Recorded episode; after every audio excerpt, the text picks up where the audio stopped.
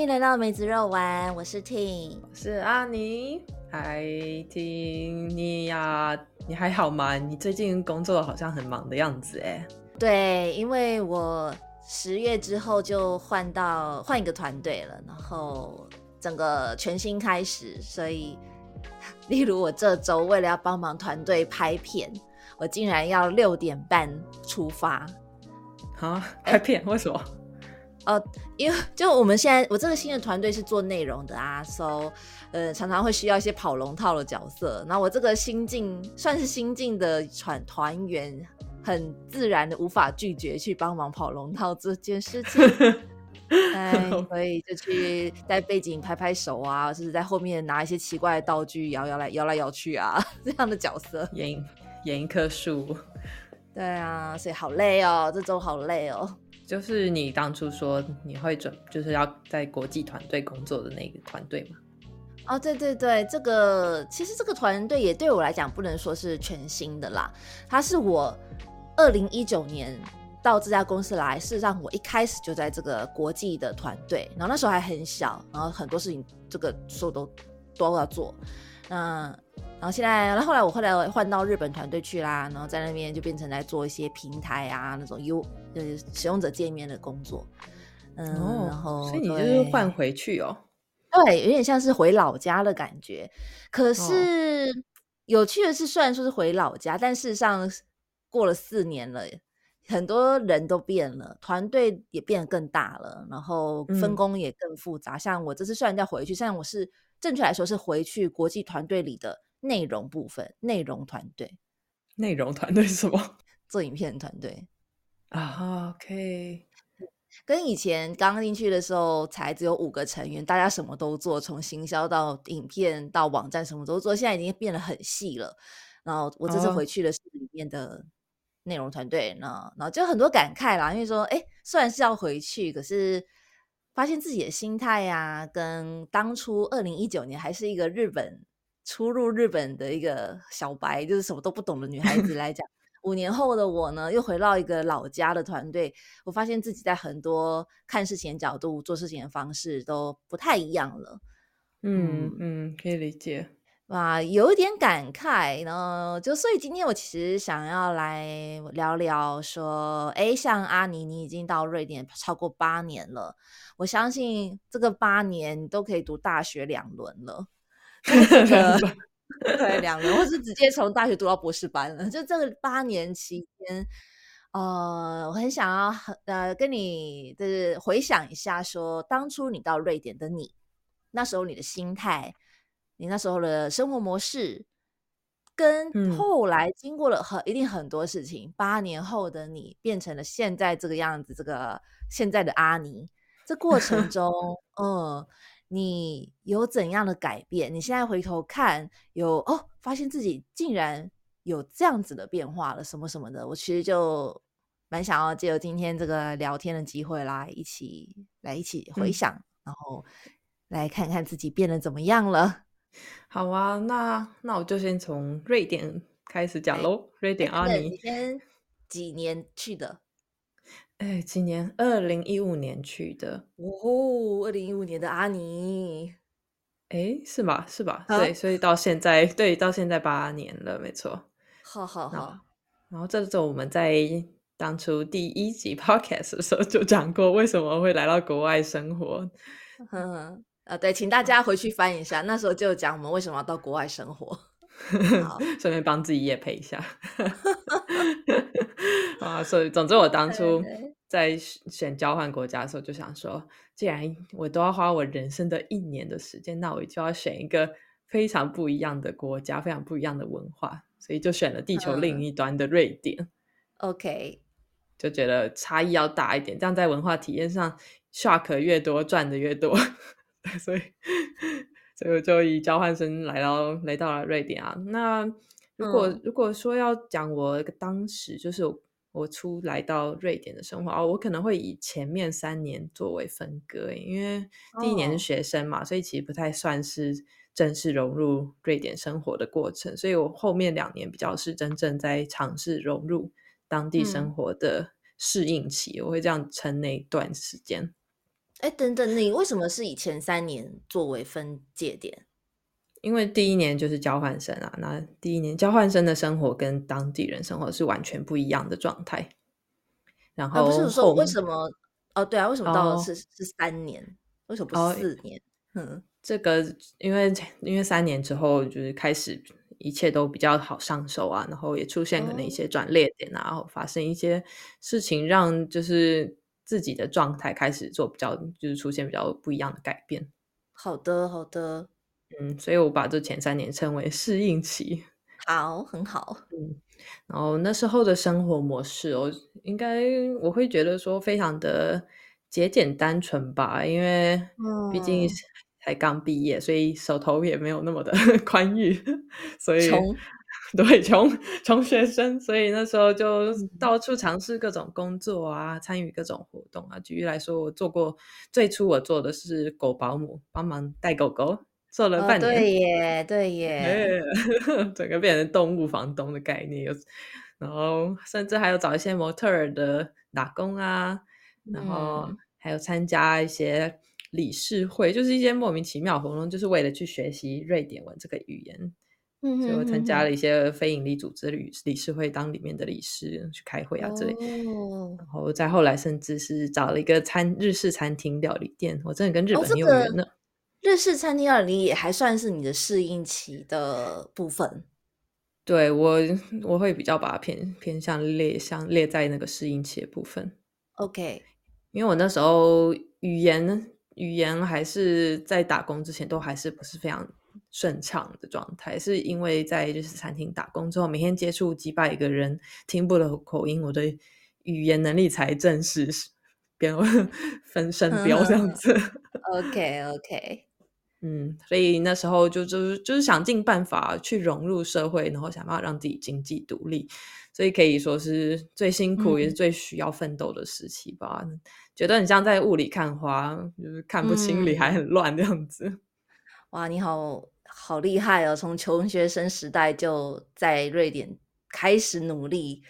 真的是，嗯，很不容易。我之前也在英国读完研究所，然后开始在那边工作。我非常可以理解那种穷，然后又要努力工作，这个、这个、这个过渡期的焦虑啊，还有吧，就很多不确定性嘛，会不会要回台湾啦之类之类的。嗯，不过你刚刚说到对当时生活的。在异国生活的期待，对期待这一点哦，嗯，我当初也没有抱太大、太长，就是什么宏观的期待，我就只是纯粹想要去去感受一下文化上的差异，想要体验所谓的 culture shock 是什么感觉。然后，然后 生活了三年，那三年我也觉得还蛮符合我自己的期待，真的被 shock 到，都觉得很不适应、很不舒服 完全在舒适圈之外啊。哇，那可是印应该是印象蛮深刻的前三年吧？听起来对啊，就所以那时候我做了很多生活上记录，因为每发生一件事情都觉得哦，什么完全超出我的三观这样子，所以所以有一阵子别人问我说，在台湾跟在瑞典生活上的差异，我通常都会一并回答说哦。与其说是不同的不同的国家，不如说不同的世界。就是不仅气候 环境完全不一样，就连人人的思考模式，还有一般人在意的事情、讲话的方式，全部都不一样。就觉得你像真的到了一个外星球去生活的感觉。哎，就我转身到异世界那种，对，差不多那种感觉。连长相也完全跟我不一样，是哎，好宅，我讲的好宅的那个抬头，转身到异世界，我变成了，我不知道你变成了什么，还是一个阿尼，变成变成了阿尼，从安妮变成阿尼，哎，对对对对，瑞瑞典发音阿尼，嗯哼，所以这大概就是我当时的状态啊。那你呢？你当时你会怎么分跟你日本的初期时间？谢谢你这个问法。好，我可能我是二零一九年先讲，我是二零一九年到日本的，然后现在二零二三，所以现在是第五年，是那就我觉得没有你那么多啦，我就是五年开始，这样现在第五年，我可以分成三个时期。嗯嗯，第第一个就是二零一九年刚去的一个作为一个日本小白，然后一切而且也是第一次在日本工作的这个时期，算是嗯。我会叫我自己花蝴蝶时期，我刚才自己蝴 蝶花蝴蝶 白文蝶吗？呃，是呃，就叫花蝴蝶，就是飞来飞去的这样的。然后第二个时期是，我会称它为，呃，哎，现在讲吗？之后再说好，我们先讲第一个时期好了。好啊，嗯，好，为什么叫花蝴蝶时期呢？哎，都我毕竟刚到日本嘛，然后真的是一个人，也没有朋友，嗯，那工作也是第一。第一次在日本工作，嗯，那我的人生重心大概就那时候重心就是三个，其实现在也差不多了。我重心就是三个：工作、旅行跟交朋友，这是我人生的就三大核心的感觉。那在工作上，那时候毕竟刚到日本，然后又有什么适应期呀？不像呃，我就是要是适应期没过，我就是直接回台湾嘛。所以那时候的心态 就就地回台，如果没有过的话，嗯。OK，对我当然是全力以赴，在工作上有什么就做，然后而且要做也要把它做到一百甚至一百二十 percent 的好，就是这种心态，就是全力以赴，把自己的能量每天都从一百花到零，然后累得像一只狗狗一样回家，嗯，还要挤满原电车，不是花蝴蝶啊，知道这这块不怎么花蝴蝶，花蝴蝶是。好难讲。这边这边，我想插一句，就是刚刚听你说，你每天工作都很奋力，努力做到从一百做到零那种感觉，我可以就有提醒了。我当初接到我的第一份正式工作，所以是这种感觉。所以之后我觉得我们可以找一集聊一下，我们初到职场如何处理人际关系、语言隔阂的困扰还有挑战啊！哦，想到觉得血泪史。对，我知道你那个呃好，之后我们再讲。哎，好，总之我会说花蝴蝶实习，是因为这这一切对我来讲都很新鲜。嗯嗯，当然工作本身也是我自己的专业啦，所以这块说哦不能到很新鲜。可是，在工作上，哦，第一次跟日本人工作啊，虽然我是国际团队啊，但大部分还是日本人。嗯，然后诶，所以然后工作，我们的公司也很有趣，就是它很多活动常常在办。交流 party，然后我们也会办研讨，因为我们是个学校嘛，所以有很多这样部门。公司有九百多人，所以其实是每天都是好多资讯的冲刷，有好多事情可以做，所以就是很很 bling bling 的一个职场。那旅行的话，当然我当初来日本的初衷就是希望我可以深度体验日本。我会每个周末那个生活方式，真的是每个周末都想去小旅行。每周都在深度旅游是吧？对对对，然后那时候特爱青年旅馆，因为我要省钱，所以我就都都住青年旅馆呐，好的也住到，可怕的也住到，反正就呃，旅行上都是嗯。有住到凶宅吗？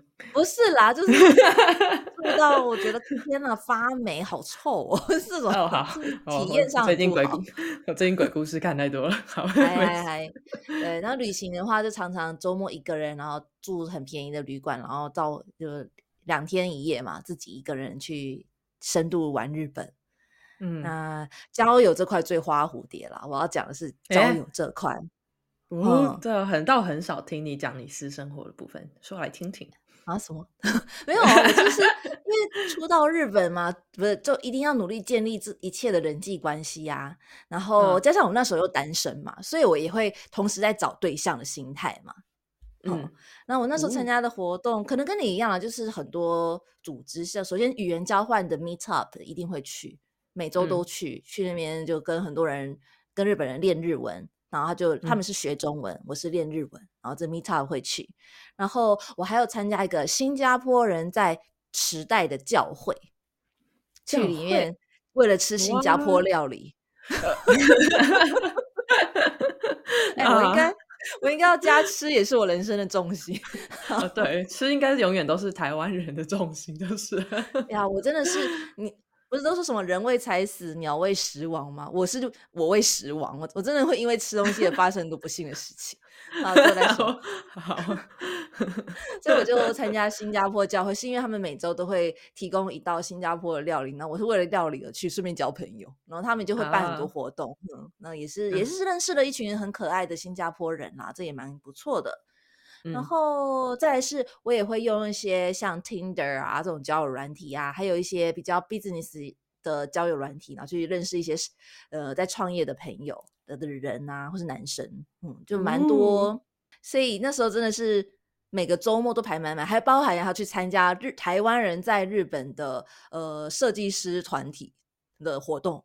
嗯，哇，是团你们的活动真的好多，很多很多，因为可能是东京吧，就真的是每周都在想，我到底要去哪个活动呢？就很花 蝴蝶，工作工作也很花，然后私生活的交友啊也是玩的很爽，然后再还要自己啊。天啊，我哎，我从来没有用过交友软体，我一直很想用，但是每次都无，就是一直处在有伴的状态，所以都没有机会使用。OK，我真的用超多的。好，Anyway，对，用对对对，好，这就是我第一阶段叫做花蝴蝶时期，我真的是很很欢乐，然后也。也会遇到很多鬼故事，这种感觉，因为遇遇到人太多，就遇到一些不好的东西，就就是这样，这样才有，再用这样才有用力活过人生的感觉嘛。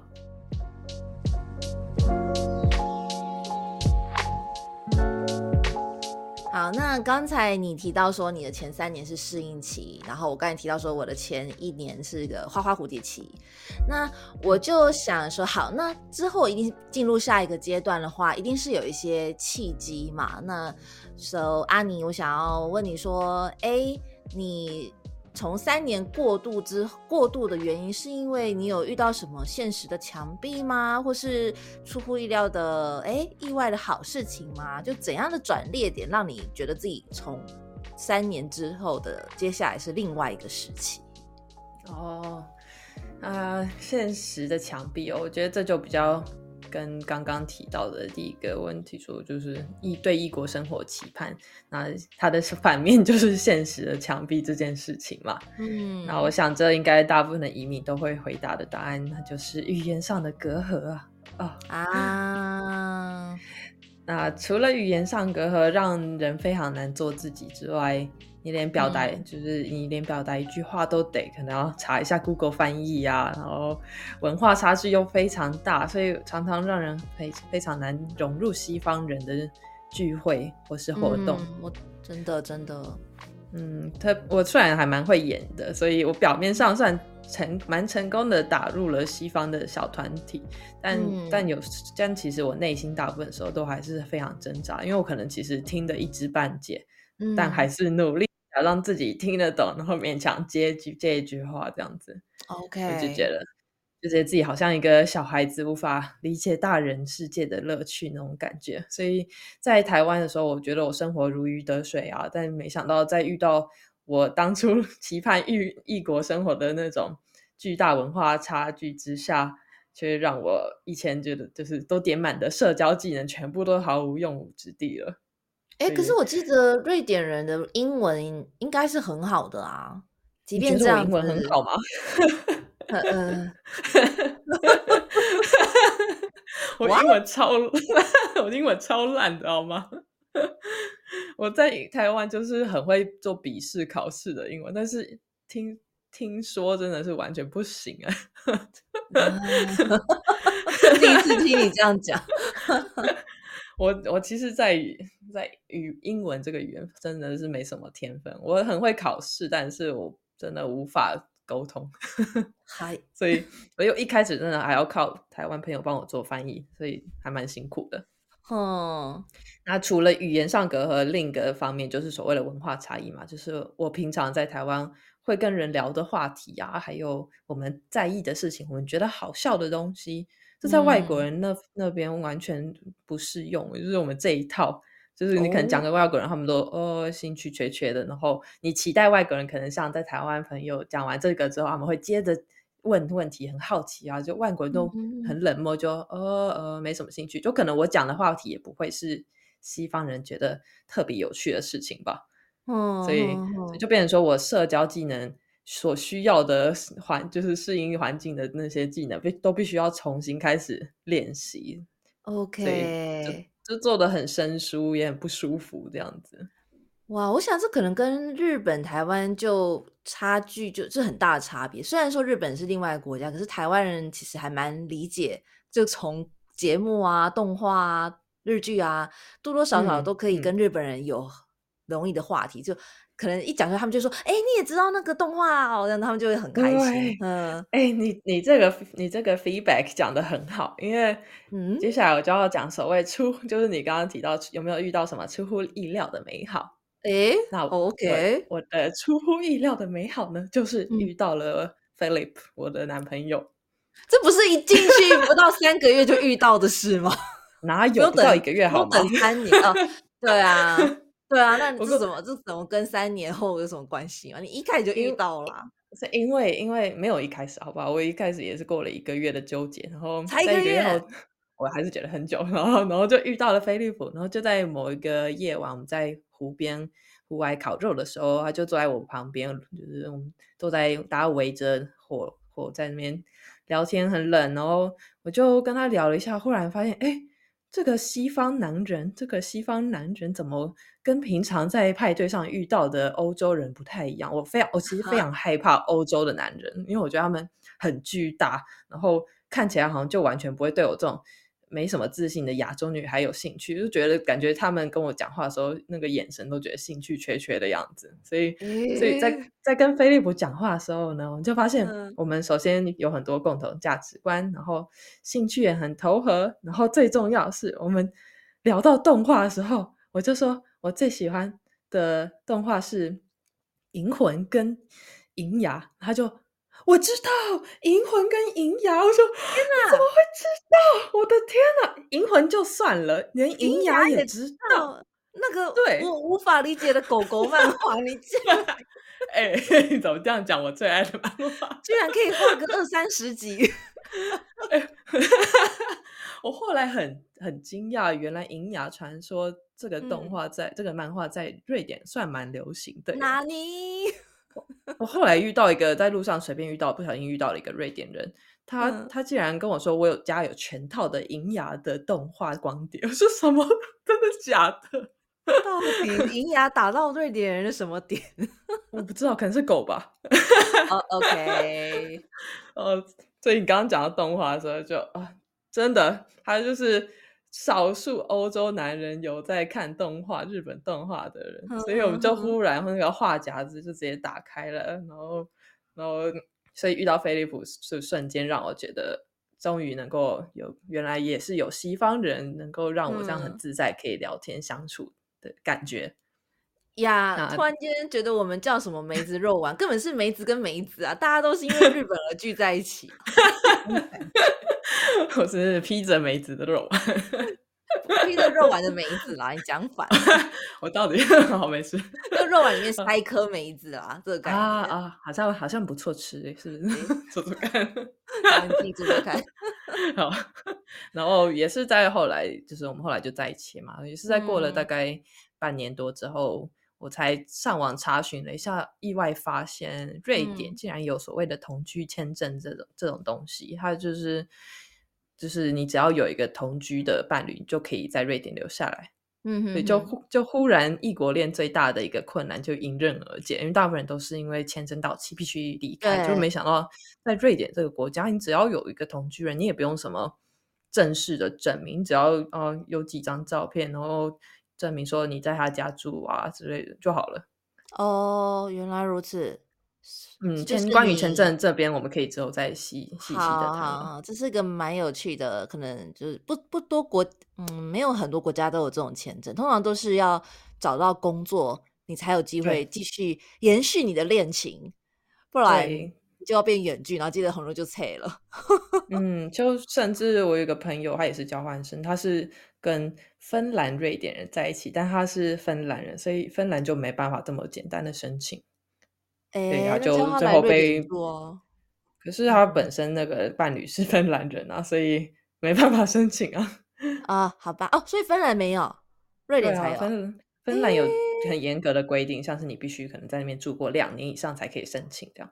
哇，真是，嗯，嗯，好好，这这有点题嗯外话，不过所以说就是遇到飞利普，然后因此还有这个同居同居签证之后，嗯让我的人生就是大转变。然后真正的在融入社会这方面的转捩点呢，则是啊，这签证说说起来方便，但其实也让我足足等了二十六个月。哦，所以 也是也是等的非常辛苦。那这以后有机会再聊。但是呢，但是呢，在我苦等了二二十六个月之后，获得签证的同时，就会获得一个人口字号嘛。嗯，那你这个人口之后，你只要有这个人口之后，你就可以在欧洲畅游，就是就是一个欧洲人的概念了。哦，所以在然后瑞典呢，它又是一个全世界数一数二数数位化的一个国家。嗯哼，所以呢，这个人口之号之之所以这么重要，是因为你必须有它，你才可以开设一个真是就是真正在你名下的银行。之前我可能是开设在菲利普名字下的银行。哦，然后呢，银行为什么这么重要？因为银行跟系统的身份认证，整个社会系统是连在一起的。所以你只要你可能举例来说，你可能要去嗯就业辅导机构啊，或是政府的什么事务所啊，或是医疗机关这些，你全部都是靠银行来认证你的身份的。咦，好不一样哦，这个对对，所以就是你不用再像我们不是可能说哦开账号啊什么什么，但他们就是你只要有了这个银行，你就可以进入，你就有这个这这个账这个网站的账号了。嗯嗯嗯。然后，所以进入社会之的系统之后，我就可以顺利的去当地的就业辅导机关，然后还可以到处登录各种就业网，因为我就有有那个账号了嘛，所以就因此发现了我这份工作的职缺。现在这份工作，对，然后投了之后，还意外的两周就就上任了。一般热一点的人的面试，通常都会是出估要三个月以后才会有结果，然后就把我们就很快两个两个礼拜就就得到了一个工作。哼哼哼，哎，所以你的面试投完之后马上就面试，然后马上就两个礼拜后叫你去上班。对，哇，好迅速哦。对啊，所以就他突然就是不知道什么那个身份证一下来，瞬间生活的那个那个推进就瞬间好像火车突然卡到那个火车正轨上，就突然开始运行了，咕咕咕，然后就不断的开始累积我真正在这里的生活。理念还有经验，这样。那如何多？所以简单来讲，第二个阶段就是因为你拿到一个通行无阻的所谓的，有点像身份证，瑞典人的身份的证明，那表示说在那之前你活得像黑户一样，哎，就有一种就是幽灵人口，完全就是幽灵，然后不存在这个社会系统里，我也没办法使用当地的健保，也不能去上当地的学校，也不能。啊，值得庆幸的是是可以工作，就瑞典政府还算有有良心，他们也知道他们动作有够慢，所以他所以我有办了一组暂时的序号，所以我才可以在日式餐厅上。对啊，我想说，那你难道打黑工吗？这不行，这无法。所以我觉得瑞典真的是真的是有考量到这点，所以我就用那个暂时的序号在打工。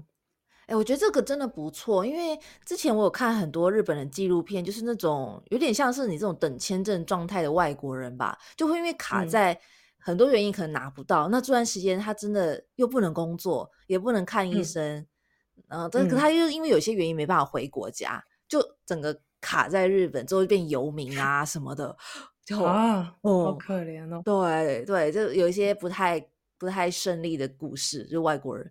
对，哎，所以你瑞典有这种暂时的工作签证，也真的是蛮不错的啦。哦，对啊，因为这样就可以预防大家打黑工哦。而且他们当然，人如果愿意缴税给政府，他们就是开心啊。为什么不？就是如果有免费的劳工，哎，不是免费啊，就是有劳工愿意帮忙，这个也是高龄化的国家，做一些底层的工作，比较少人愿意做的工作，那有何不可？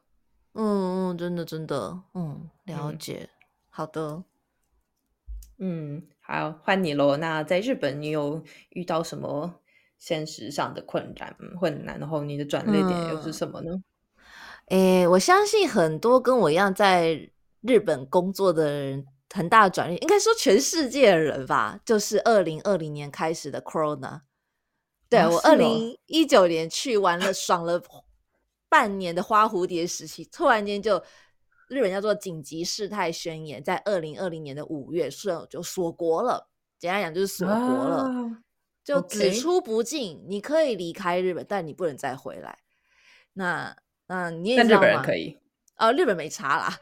嗯，日本当然可以，只是说出国之后就被隔离，因为不只有日本啊，全世界都开始锁国啊。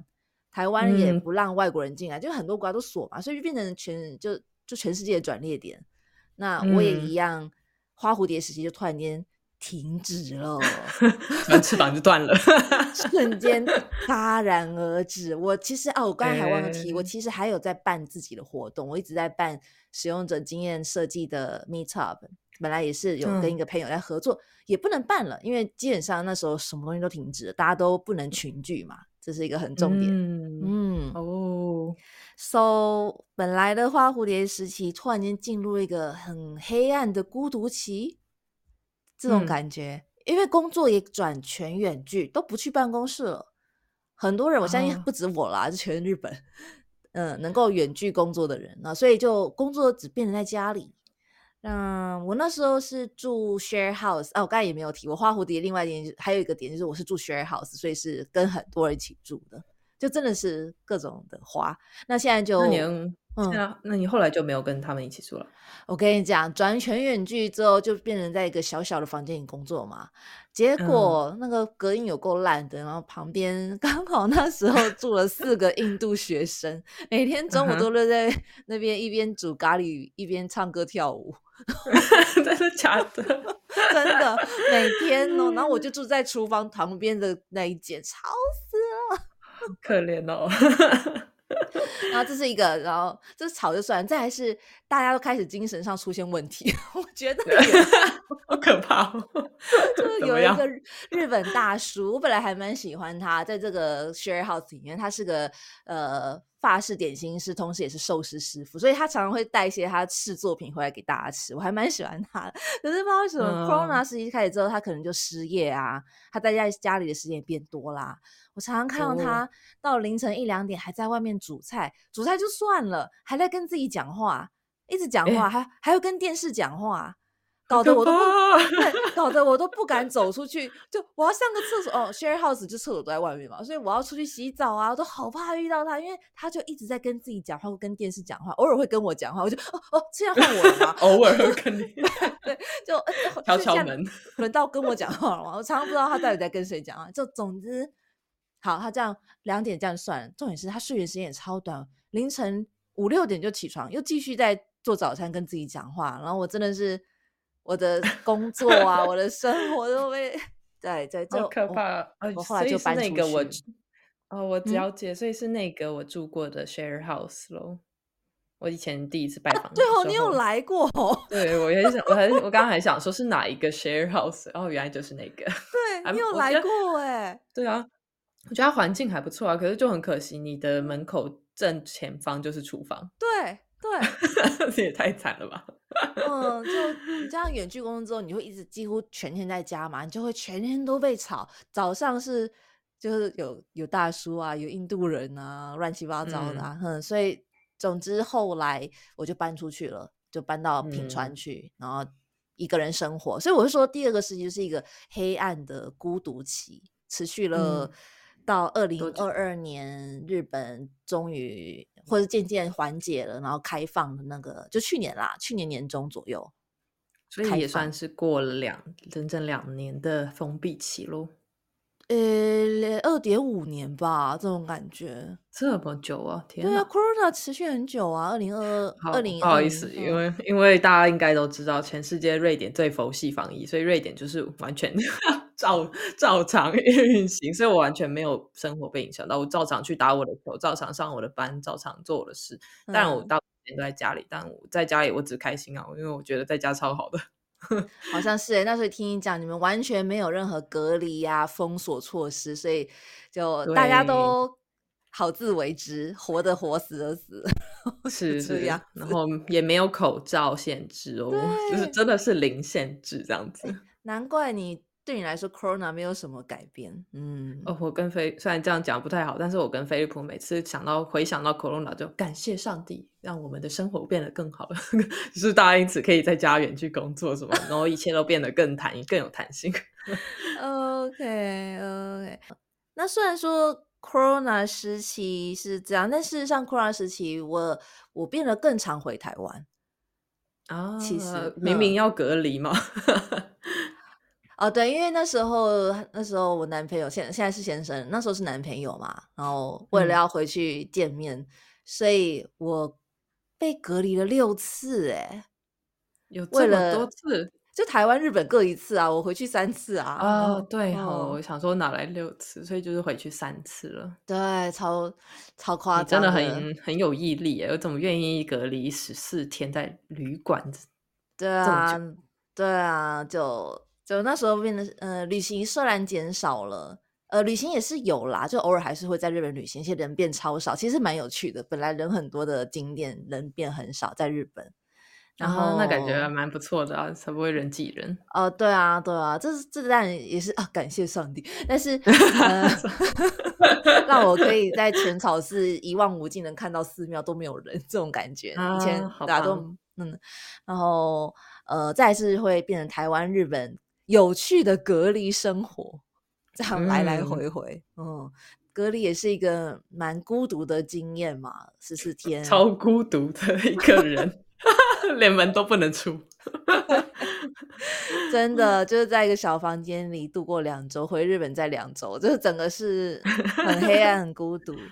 你真有毅力，我是有隔离一次了，但是因为才一次，所以我觉得那十四天算是非常有趣、很好玩的经验。所以，但但也不会想再第二次这样。So 呢，我是六次，太厉害。好，Yeah，So 第二个时期。我觉得这个转捩点之后，让我的整个个性变得不太一样了。这种什么样个性？嗯，这样会讲到第三段。我们现在好吧，就因为花蝴蝶突然间变被关起来了嘛，然后翅膀就不需要了，被剪断了。我觉得我变毛毛虫了。呃呀，我变成好像蜘蛛的感觉，在角落。原来花蝴蝶蜕变后是蜘蛛。要转身，转身到异世界变成蜘蛛那一个，要再转身了。So 整个就常常会躲在一个地方，自己长就是结网啊了。呃，好 好黑暗 啊，被被隔离啊，然后旅行一个人躲在大旅馆里面被结网，就就真的变成一个人的日子很多，然后开始有很多。跟自己的对话吧，变得更多。你以前就很会跟自己对话，对，本来就很会跟自己对话，就变本加厉。哎，所以你就是那个日本大叔嘛？啊啊！原来是这样，对不起，日本大叔。我突然觉得我懂他那种感觉。No，我也变成了奇怪的大神了。这样，至少你没有干扰到别人。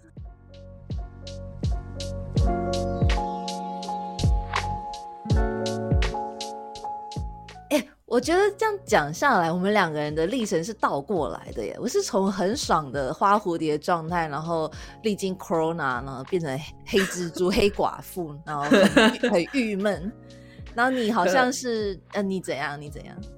可是那也是因为你一来就有签证，然后重点是你是有工作的状态啊。我一来是无工作、无工、无签证的状态，怎么可能开心的起来？哎，这样听起来签证好重要哦。这个工作签证，对，工作也很重要。嗯，好，虽然很很现实的一件事情啊，可是它就是代表着生活可以非常的稳定，不需要每天都在那边焦躁的等待，说是不是明天就得离开这个国家了，或是接下来经济要怎么办啊之类的。加上瑞典又是这么的高物价的国家。没有社会的保障，真的是很辛苦。我觉得，对啊，就还要还才年轻啊，所以就不太需要一些医疗保险的问题啊。对我几乎我可以说是没有看过病，很努力的让自己不要看病。对，嗯，好，那诶，刚才都讲过我们的转捩点，你的是因为终于正式拿到那个什么身份证，才终于跟社会接轨。我是因为遇到 corona，然后变成。这是个转捩点，然后我相信这些转捩点都延续到我们现在的状态。So，就请你聊一聊，说现在的你又变成是个对生活是怎样的期待？你的生活的模式比较刚开始的你有怎么样的转变了？嗯，就是比较差异性吗？嗯，对，特特别是在打心态呀等等的。嗯，那。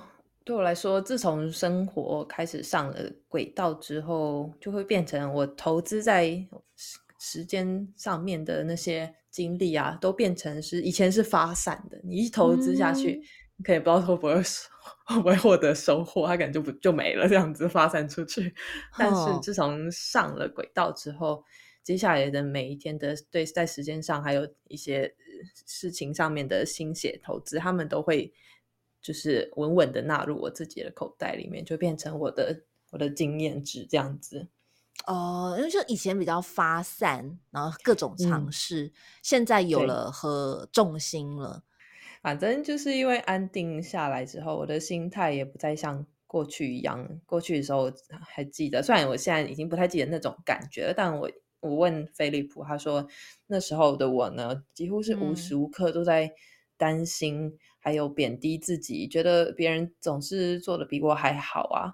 就觉得自己好像一无是处，然后我很担心说会不会找不到工作啊这些，然后也不知道签证会不会被拒绝，因为签证真的是你现在也在等签证状态嘛。不过你是没查，因为你已经有一个签证了，但我那时候是没有签证，然后我也不知道会不会被拒绝，然后常常看到脸书上的群组，很多人都会说啊救命啊，我的签证被拒绝了，然后不知道原因，哦要怎么上诉啊，怎么跟律师律师。讨论啊，什么各种，然后看都会觉得很焦躁，觉得说，呃，会不会不久之后就会收到被拒绝的信啊？这样子，嗯嗯嗯嗯，哇，那真的是很很看不到的一种很黑洞的感受，一直很焦虑。对，然后外国的人，外国生活，对啊，嗯。对，很庆幸的是，那时候我甚至还可以回台湾玩两个月了。很多人都很担心，怕会回去之后就被拒绝了，就会说：“你怎么没事跑出去这样子？”因为这可能会是一个影响的因素之一。所以，所以我那时候就到处打电话，打到香港的海关啊，他就说：“哦，你问瑞典的海关啊。”就哦，打到瑞典海关啊，然后瑞典海关就说：“哦，没关系啦，你就回去吧，我们到时候会放你进来。”等一下，你说这个签证是什么签证？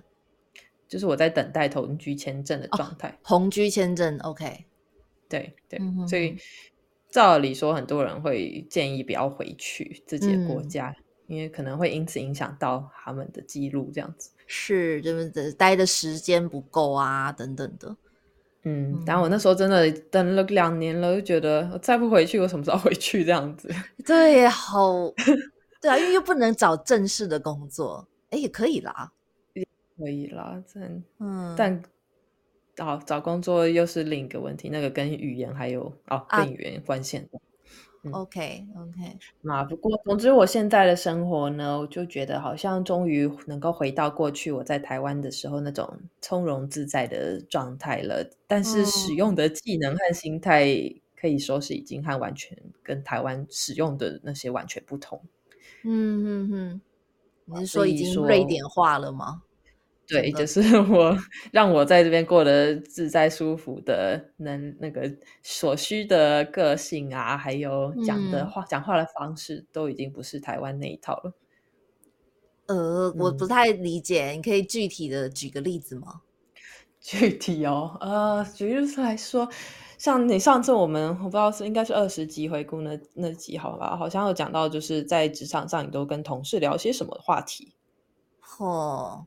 哦，你就会，你就说你会跟同事聊到说最近大家都大家上了什么课程啊，学了什么技能啊，或是在哦，OK，对，就是这些。但是你在瑞典的公司，你如果讲这些的话，大家可能就会有种厌恶感，觉得说，嗯，你是在炫耀你自己吗？就是就是平常我们亚洲人以为听了大家会很有兴趣、很好奇，真的吗？哦，你好厉害，就是这种。这种话题在这里是真的不流行，大家反而会觉得是非社会主流，觉得你这个人怎么这么无聊啊，一直在讲工作这样。然后还有薪水，举例来说，在台湾很喜欢讲薪水。我我上礼拜才跟台湾人聚会，然后台湾人人们就啦啦啦一直在聊薪水，你赚多少，我赚多少，真的假的？然后我那个我朋友就转过头跟菲利普说：“你是不是很不习惯大家都在聊薪水？”他说：“对，在瑞典聊薪水很不舒服。”呀，我在台湾其实也没有遇到一直在聊薪水的人啦。哦，是哦，对我从来没有在台湾工作过，所以我不太确定。我也妈妈，但是这是每个人遇到的社交圈不同吧。嗯，OK，也是好。不过薪水可能也是看因人还有工作职场而定。但我想说的是，在台湾可能大家比较偏向去聊我现在拥有什么，我是什么样的人，我。做着什么样的高阶职位那种。那种就是我这个人一一路以来努力，就很常常在想要想办法告诉大家我的成就是什么。但是在瑞典，你讲这一套，大家就会兴趣缺缺，就哦这样啊，那我就也不会再追问了。那讲什么啊？讲什么？就讲讲讲那个你平常日常生活在做些什么啊，兴趣什么啊，然后接下来日常假日有什么计划活动啊这些的。啊，不过到底社交要聊什么，要要跟当地人聊什么，这个也可以拉出来当一个话题。我也还在，也还在观察和分析中啊。总之，我现在比较抓，大概抓得到那个感觉了。OK OK，所以总之做个简单结论，就相较于当初在瑞典。现在就是 过着我稳定的上班族的日子，然后下班就赶紧抓紧时间做喜欢的事情，还有兴趣来放松，让自己努，让自己隔天的工作能够充饱电，然后也有了有自己一群好朋友可以相伴，所以说有点像是终于找到了最舒适的一个平衡状态吧。呀，真是不错哎。嗯，但呢，我觉得，我觉得这个成长后的。嗯，状态最大的好处是我可以不用再去迎合别人，不用再戴面具去社交，就是必须要，毕竟要把握所有一切机会嘛。然后在工作上，我也不用说再以新手的状态去挣扎。嗯嗯，对，也不用再强迫自己去做不喜欢的事情，和讨厌的人相处啊之类的。OK OK。所以我会觉得说，回头看看，我不会说我会想，我不会说我想念当初奋斗的日子，完全不想念，因为有点过得还蛮狼狈的，觉得说，呀，有时候会觉得说，啊，要是我当初来就可以直接具备在西方世界、在欧洲世界生活的技能，该有多好！因为有些亚洲人真的是天生自带西方人的滤镜，就是一来就如鱼得水，然后跟西方人讲话都毫无隔阂的感觉。OK OK，也可以感觉感觉出来，这样子的八年下来的你，已经很让自己融入，以及也知道自己适合或喜欢什么，然后也可以很 enjoy 这一切了的感觉。呀，就是蛮从零开始学起的，然后对于从小就是。学什么都算蛮快的，我来说这个失落感也相对比较大吧。失落感，对啊，以前在可能在台湾就是读书什么，觉得哦都做的蛮做的蛮好的这样，所以有 有本身的失落感。对，然后在这边觉得好像做什么都是比别人差一大截那种感觉。嗯嗯嗯，真的是，真的是蛮有耐心的这样子。这也真的很辛苦，所以就好像也不能为过去的自己多做什么，就只能说拍拍肩膀，说啊，你真的辛苦了，谢谢了，这样子。呀，真的很厉害！你现在已经是瑞典公民了嘛？就是已经拿到了那个公民签证了。嗯嗯，すごい，很厉害。你也也不久之后，相信你也快拿到了，也不是公民，我我不是我没有等。你在等你的永居签证？我并没有在申请公民签证。对，OK，好的。那你来，你现在的你跟在经历黑暗的 COVID nineteen，其实刚才听到你后来的 感想，说你现在不再勉强自己去社交，或是去做一些就。逼自己去干嘛干嘛？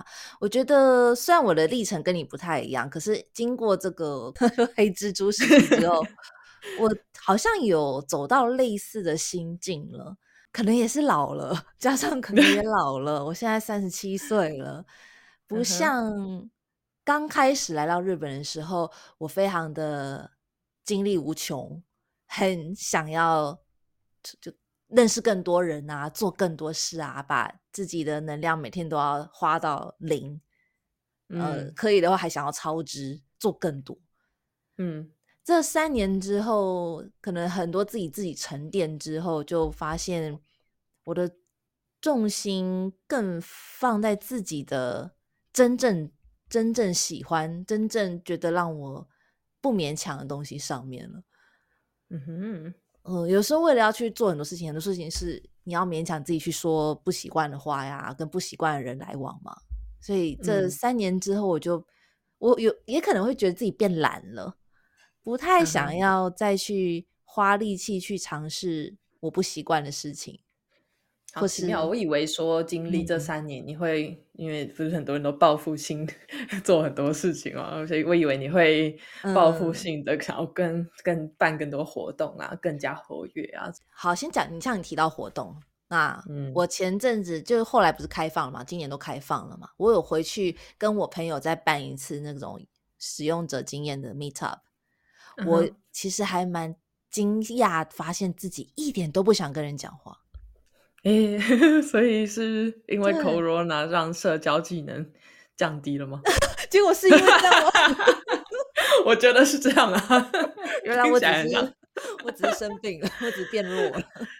呀，没有，就只就是不习惯了啊，不习惯跟一般人讲话。呃，不习惯也许是一件事情，可是更多事情是我。我以前会办这个活动，是因为我很喜欢我现在做的这个专业嘛，然后我也很想要 share 给大家。然后，要是我听到某个人跟我说啊，我好好奇这个设计要怎么怎么弄的时候，我一定会很开心开始跟他分享嘛。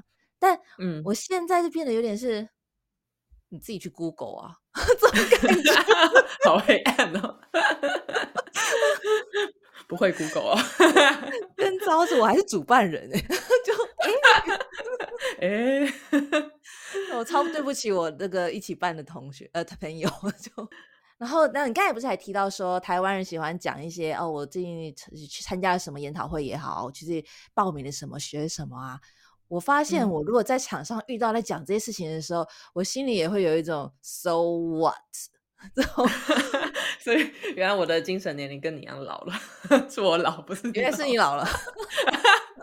我觉得来欧洲瑞典这种慢步调国家生活会变得快速老化，精神成熟度会快速，因为因为我这边人就超级稀少啊，所以我是被从一个超级密集人口的国家丢到一个，就像你在日本过 COVID nineteen 没有人，路上没有人的那个状态呀。所以你们一直都是 COVID nineteen 的状态。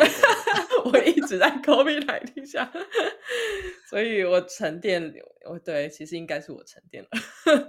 被迫沉淀，对呀，呀，所以像刚才就是这个，我就有点吓到，说，哎，本来小时候小时候的我，就以前的我呢，很迫不及待去认识所有人，然后我都会记得他们喜欢什么，他们有什么需求，然后我都会很想要帮得上忙，就是很想要让自己成为就是有价值的那个人。可是经历了这个黑暗的时期之后，我就变得有一种。我不想要把能量花在我一点都不 care 的不熟的人的身上了。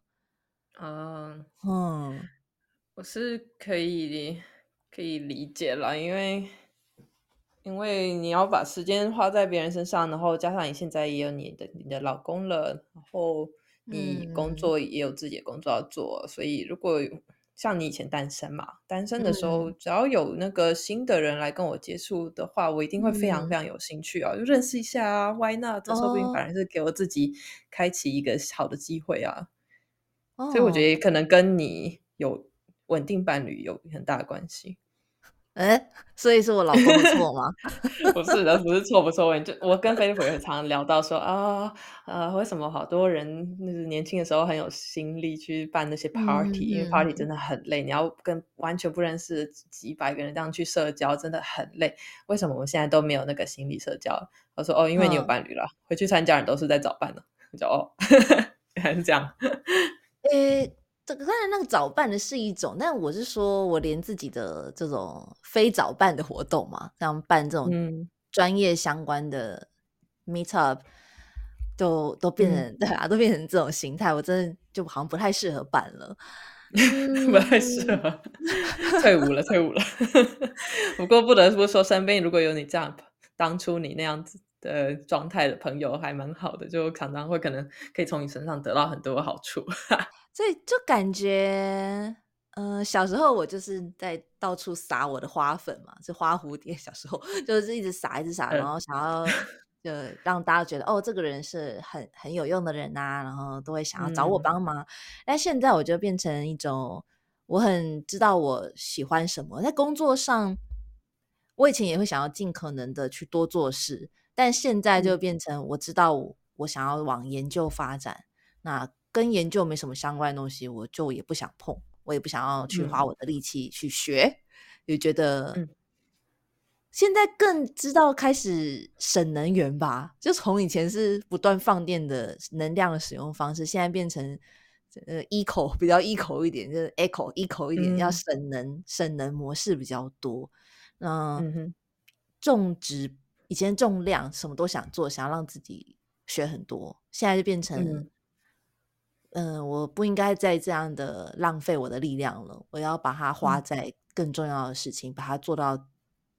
我心中的一个很好的状态，但不是每件事情都要做好，只把一件事情做好就好了。嗯，这种心态，那这种心态其实会延伸啦，工作到交友到整体的人生的部分吧。而且我觉得，慢慢经过时间的累积之后，有了自己的好朋友，有了自己喜欢、知道自己喜欢做的工作专业或是方向是什么之后，当然就会。想要把时间多放在 那那个方面，因为就没有多的时间去做其他事了。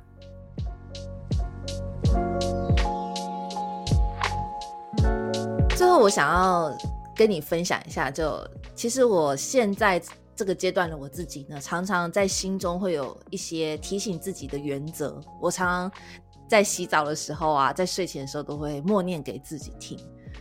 嗯，一方面是希望自己可以。提醒自己做到啦，因为他跟过去的花蝴蝶的我是很不一样的心态。那我就跟你分享一下，然后想要听听看你会怎么想吧。好，说来听听。好，诶，有三个东西。第一个呢，我叫做四步，四件事情不能做。嗯哼，哪四步呢？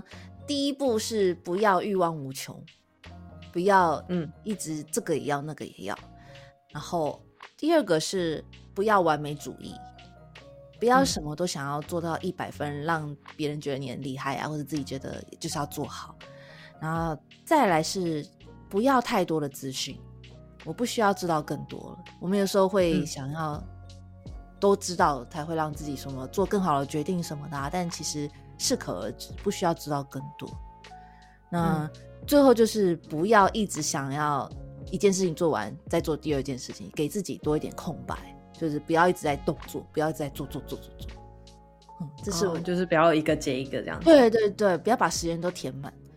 这是我当我发现我可能又在违反了这些原则的时候，我就开始开始默念起来这四件事情。是不是不是不？对，这是一个。OK。你要你有要 comment 吗？还是 我有 common 什么呢？嗯，听起来就是想要让生活慢下来嘛。嗯，对，因为花蝴蝶的时期就是时间都排的满满的，下一个下一个下一个不够不够不够的这样的生活模式。嗯，啊，我我觉得这四部，我我其实相较于。你在日本，因为毕竟日本跟台湾社会还是非常相像。但是我当初来到瑞典之后，就有点被强迫必须做这四部曲了，因为这里人很少，然后，然后真的是不像在台湾或是日本有那样的环境，不断的督促自己去吸收资讯啊，努力的做啊，精进自己啊。我们这边就是好像做了也没有什么人感谢，就是 没有人 care，就真的是因为没有人。对，也没有观众，不好意思哦。对，观众没有观众。对，原来如此。所以这个历程，我算是，说不定我是你的前辈哈，没有。我就是比较提早必须接，就是练习这些事情，不然我在别人会活得非常的辛苦。So this 呢，真的是环境带给来带给你的一个被迫的去学学习新的态度吧，才能够是嗯。那这是四步，再来是一个三三慢吗？我自己忘记了。你知道取什么简介？因为我这些东概念太复杂，我需不需帮他做一些简化？嗯，叫慢善空，慢善空，慢下来。像日本的文字，我在想一下是用哪一个字？慢慢下来，心也慢，身体也慢，达到目标也慢，慢下来。好好。善，一切都会有善果，一切都会好的，不用担心。然后空，当能够慢下来，相信一切都会变好之后，你的脑袋就可以空下来，就会平变得进入一个空的境界，you know，就是一个 设计是空。嗯哼，就刚才四步念完之后，我就要念，念这个慢善空，慢善空啊。那好了，我最后最后一个讲完好了，最后是长寿的五秘诀。天哪，我觉得我自己真的老了，你怎么越来越有点走向佛教宗教的感觉？我不知道，就 最后就我觉得你要五五秘诀，五长寿的五字诀，还是五个秘诀？第一个是不要生气，不要担心。好长啊！对，就总之，人最爱生气跟担心嘛。人的一切的烦恼就是在这边气事情不像自己期待的发生，或是担心未来不知道会怎样，就不要身体，不要担心。再来就是要 吃健康的东西。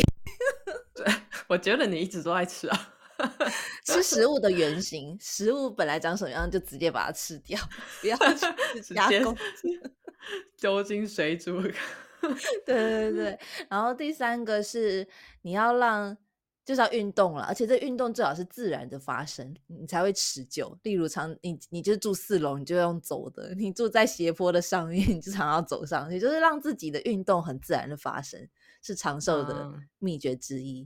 嗯，例如日本人很爱睡榻榻米，他们每天就要起来躺下，起来躺下，就站起来这样一站起来就站起来，这就是一个健健康的自然的运动。嗯再来第四个是有自己热爱可以做一辈子的事情嗯，找到你可以做一辈子的人生的热情。嗯嗯啊，不过当然人有兴趣的事情会一直变呢。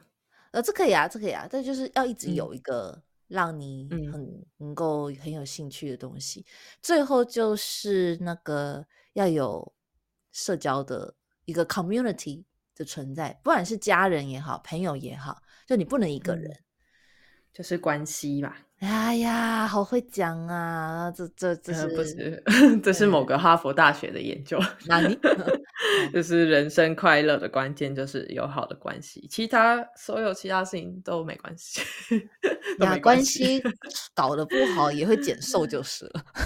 对啊，对啊，就是他就调查很多老的人。在离离开前，他们最唯一最 care，觉得回首人生过得好不好的关键分分析的点，就是说我有没有一段好的，也，不是一段，就是有没有跟身身边亲朋好友有良好的关系，这样。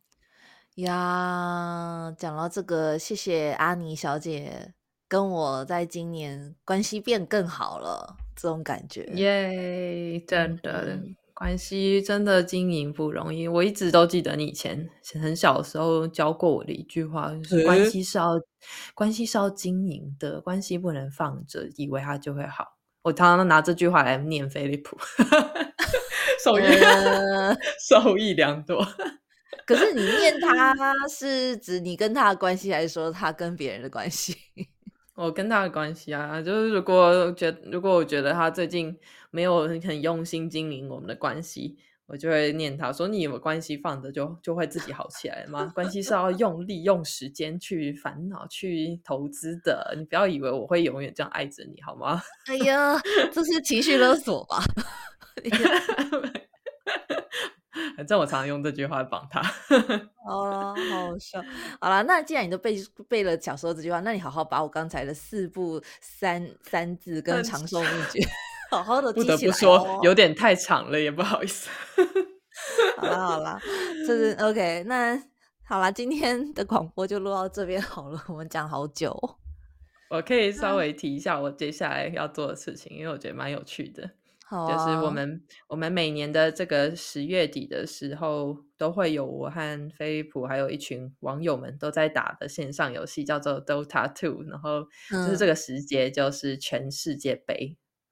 所以我们我们这些线上好朋友就会相聚在我们家，还有隔壁的邻居家办电玩趴。所以他们现在大概十个人在邻居家正在那个线上打电动中，然后同时也可以观看比赛。所以我们整个周末都要打电动，打到爆。哇，就是一个很很很废很宅的周末嘛，听起来。对，我是把它当成一个社交的社交的方式啦，因为我不像他们那么那么的打那么凶，所以我就觉得当做一个聚会的机会，蛮有趣的。嗯，好，哎，你之后可以自己瑞典篇来一个，你跟这个 瑞典线上玩家的故事们。就是如何靠打电动交朋友、学瑞典文，Yeah Yeah，非常非常有趣。对我真的是靠，真的是靠打电动来融入，就是我融入年轻人的一个方式。我发现打电动最有效率。嗯，Interesting，这真的我没有，我我一点都不喜欢打电动，完全没有你那种人生经验。有，我记得你之前有稍微提到说，要是可以认识完全跟自己生活毫不相关的人，就只能靠打电动了。靠这个认识好不相关的朋友，嗯，谢谢你今天呢带领我们一起回顾当初来到日日本瑞典的那个感觉，我真的是花了一阵子才想起来，因为你就已经忘记了嘛，就是以现在状态来回首，真的不是很件很容易的事情。好好，那今天就非常谢谢大家的聆听，我们下次再见喽。想听用日文讲拜拜，跟用瑞典文讲拜拜，日本人拜拜不就是？加呢，拜。好，嗨，那瑞典文就是 hello。哦，IKEA 常看到那个字 hello。Hello，see you。